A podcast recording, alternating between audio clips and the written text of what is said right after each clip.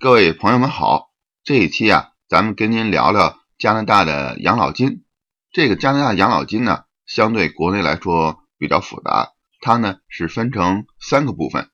咱们呢是一边聊呢一边算，看看这个加拿大养老金啊到底够不够花。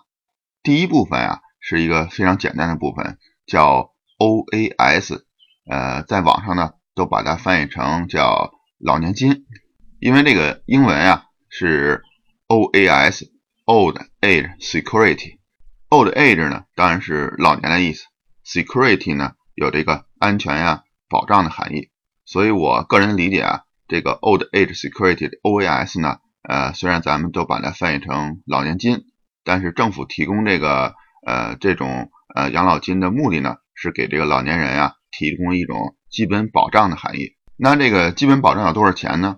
在两千一七年啊，就是今年，这个是每个月五百七十块钱加元，而且这个 OAS 老年金呢，它是跟您有没有工作呢是没有关系的，它只跟您的在加拿大居住的时间有关系。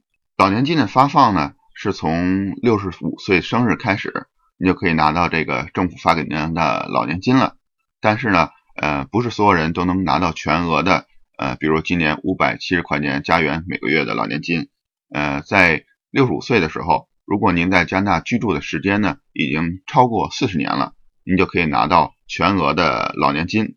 但是像很多新移民，呃，来这边的，如果到了六十五岁呢，只住过了三十年，或者说只过住过了二十年，就要用这个三十呢除以四十，等于只能拿到老年金的四分之三的部分，或者说呢。如果您是在二十五岁之前就来到加拿大的，等到六十五岁的时候呢，就可以拿到全额的五百七十块钱的老年金。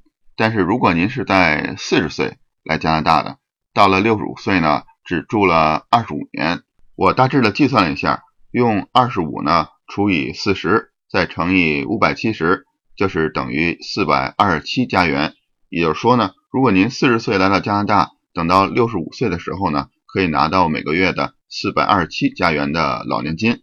现在就有一问题了，就是如果您在加拿大，比如说六十五岁的时候只住过了二十五年，然后再过十五年，就八十岁的时候，你已经住满四十年了，这个时间能不能拿到了呃全额的老年金呢？这个答案呢是不行的，在这个加拿大税务局的网站上专门清晰的写明了，在六十五岁。开始支付这个部分的老年金之后呢，呃，以后的居住时间呢就不会再增放在这个计算的公式里边了。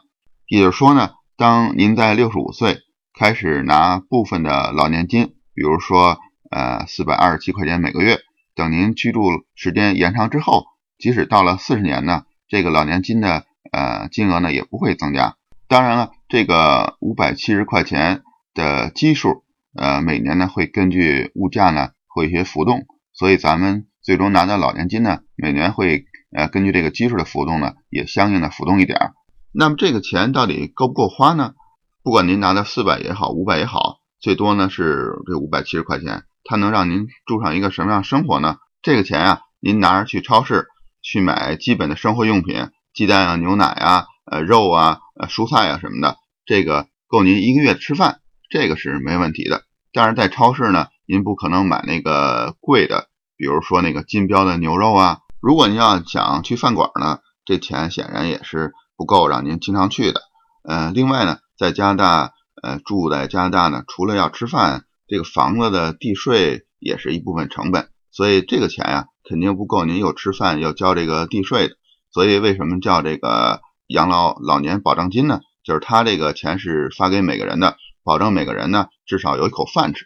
好了，上边呢跟您聊完了这个阳光普照奖的老年金，下边呢咱们再开始聊第二部分，呃，所谓的工作养老金，或者英文呢是 CPP。CPP 呢就是 Canada Pension Plan，这个呢有点像咱们国内的养老保险，这个呢就不是每个人都有的，只有工作的人呢在工作期间呢上缴这个 CPP。到了六十五岁退休的时候呢，再从政府领取这个 CPP。这个 CPP 能领到多少钱呢？在两千一七年，就是今年，呃，每个月呢最多可以领取到一千一百一十四点一七加元。但是不是每个人啊都能领到这个足额的一千一百多块钱？呃，平均值是多少呢？在今年的平均值还没出来，去年两千一六年十月份的平均值呢是六百四十四块钱。顺便说一下呢，我这些数据呢都是来自加拿大税务局的官网。为什么呃最大金额是一千一百多块钱，但是平均值只能领到六百多块钱呢？呃，下面我来解释一下这个计算的方法。CPP 的这个比例呢是工资的百分之九点九，这个呢已经是现在的心理极限了。呃，以前呢是没有这么高的，后来逐渐那个增加，现在增加到这个心理极限的百分之九点九。这个百分之九点九呢分成两部分，个人和公司呢各交一半，百分之四点九五。所以在这工资单上就可以看到百分之四点九五的这个 CPP 的交给政府的部分。但是 CPP 啊。有一个足额上缴金额，像在两千一六年，这个足额上缴金额呢是个人部分呢是两千五百四十四元，然后公司部分呢也是这个两千五百四十四元。这个两千五百四十四块钱是怎么算出来呢？是在两千一六年啊，这个基数是五万一千四百块钱乘以这个百分之四点九五。如果您在两千一六年啊。您的工资税前工资超过了五万一千四百块钱的话，您就足额上缴了这个 CPP。如果您的工资呢低于这个数据的话，您就没有足额上缴 CPP。说到这儿呢，您可能已经明白了。也就是说呢，如果在工作期间您呢每年都能够足额的上缴这个 CPP，那么到了退休的时候呢，政府呢也能付给您足额的这个 CPP 的退休金。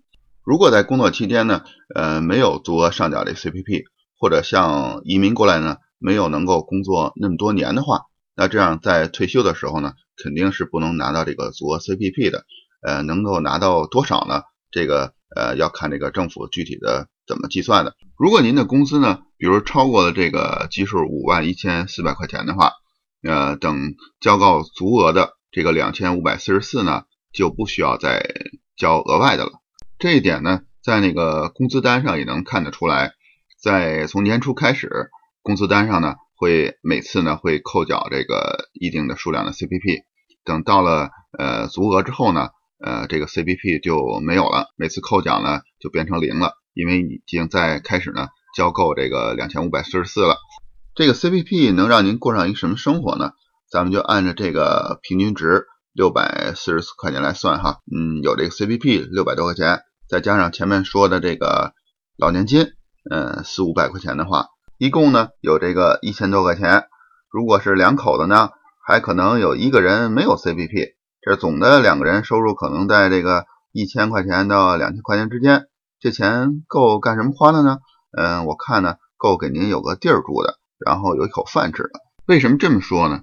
因为在这加拿大呀，这个基本生活支出啊还是相对来说比较高的，尤其是这个。地税还有各种保险，就拿这房子来说吧，你一套非常普通的房子，一年的地税加上每个月的保险，再加上每月的这个燃气费啊、电费啊什么的，一个月的这个费用啊，那最少最少也得六七百块钱，这还是最保守的估计。这还属于您已经这房子不用付贷款了，然后也没考虑这个房子维修的费用，比如这个换房顶啊、换窗户啊。呃，各种维修的费用，这一月六七百块钱能弄下来啊，就不错了。这要相对北京来说啊，实在是贵多了。你要在北京的老年人啊，基本上自己现在都有个地儿住，这个尤其是这老房子，连个物业费都没有，所以这个成本啊，就比加拿大实在是便宜太多了。如果这老两口啊年纪大了，照顾不了这个房子了，然后搬到公寓呢，搬到这个楼房，租一套公寓啊，一个月呢也要一千块钱左右。所以呢。按照这个这养老金的前两项，这个老年金和这个 CPP 的话，这个老两口呢退休之后呢，基本上只是维持一个嗯最基本生活的状态是。要想过上一个更好一点生活呢，就要考虑这个养老金的第三部分，这边叫呢 RRSP，Registered Retirement Pension Plan。这个退休金计划呢，呃不是强制的，是自愿的。它呢现在变得越来越重要，为什么这么说呢？因为现在这个加拿大的这种产业工人吧，呃的退休金制度也在发生变化。我认识一个朋友呢，他是去年退休的，他和他嗯夫人呢一起退休的，他们两个拿到的退休金啊，每年他告诉我有六万到七万加元左右，这个呢就足够他们这老两口啊过上这个幸福的晚年生活了。这个六七万加元啊，是他们以前工作的公司来支付的，但是这种福利啊现在已经没有了。像我们这些新移民或者是刚开始工作的加拿大本地人呢。就拿不到这种福利了，只能靠什么呢？就逐渐的要依靠这个 RRSP。RRSP 呢，是您可以在银行或其他的金融机构呢开立的一种特殊的账户，把您收入的一部分啊存储在里边。但是存储的金额呀有一个上限，比如两千一七年存储的金额呢不能超过您在两千一六年收入的百分之十八，或者是两万六千加元。两万六千加元啊，是加拿大政府给出的上限。如果您在两千一六年的工资收入乘以这个百分之十八，超过这个金额之外呢，呃，你也只能最多存储呢两万六千块钱。储存在这个账户里的收入呢，有这几个好处：第一呢，它是不需要收个人所得税的；第二呢，它的收益呢是不需要交税的。我自己认为啊，这还是比较划算的。比如您每年存个一万块钱。你就可以少交个几千块钱的税。存在这个账户里的钱呢，可以做这个投资，购买基金啊、股票啊，呃，由银行或者金融机构来管理。然后他所获得的这个收益呢，也是不需要交税的。同时呢，企业虽然在您退休之后不再给您支付这个直接支付您养老金了，但是他会在您那个金融机构呢建立一个相应的储蓄账户。呃，每次发工资的时候呢。给您做一定的储蓄在里边，或者投资在里边。如果您能把这部分的退休计划呢足额交纳，这也不少的钱，因为每年呢要有百分之十八的收入，不是每个人呢都能存下这么多钱来。但是如果能够足额的那个交纳呢，等咱们退休的时候呢，呃，定期的从里边支取，也是一笔可观的收入。至于能够拿到多少，能不能拿到像我刚才说的那个朋友，他一家两口人呢？每年的六到七万的这个收入呢，能不能拿到这么多？这要看您啊，呃，在工作期间呢，每年投入有多少？同时呢，特别要看您的投资的收益，呃，您投资的基金也好，股票也好，它的收益有多少？不过我估算呢，如果您这部分做好之后呢，呃，维持一个退休前的这种嗯生活水平呢，还是有希望的。毕竟到了那个老年之后吧。因为不需要支付这个孩子的那么多费用了，所以总体的花费也少。